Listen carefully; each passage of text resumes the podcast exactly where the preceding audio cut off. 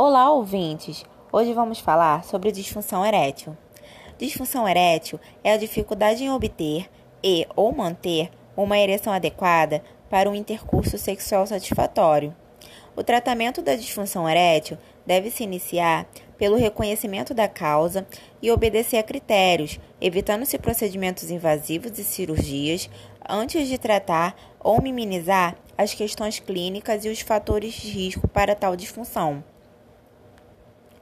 Cerca de 10 a 15% de homens com disfunção erétil têm níveis séricos de testosterona abaixo da normalidade, e nesses casos, a sua reposição se faz necessária.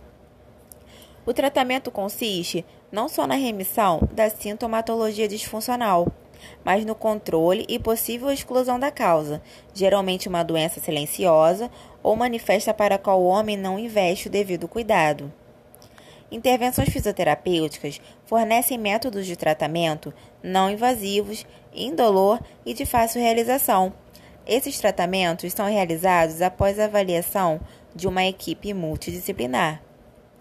Dentre os tratamentos fisioterapêuticos, podemos citar a cinesioterapia, que se consiste na realização de exercícios ativos, ou seja, realizado pelo próprio paciente para os músculos perineais.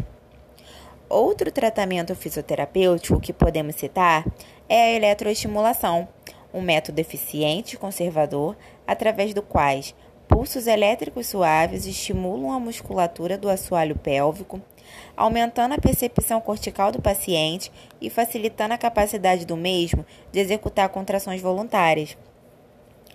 Por último, temos a vacoterapia, também sendo uma opção não invasiva de tratamento. Os aparelhos criadores de uma pressão negativa, conhecidos também como aparelhos de vácuo, são cilindros de plástico que são introduzidos sobre o pênis contra pubis. Devemos ter em mente que manter hábitos de vida saudável é o melhor caminho a seguir. Nesse caso, temos que salientar ao paciente a importância de ter atividade física regular, evitar consumo de álcool, tabaco, drogas ilícitas, alimentar-se de forma regrada e saudável são as chaves para a prevenção. Obrigada por nos ouvirem e até a próxima!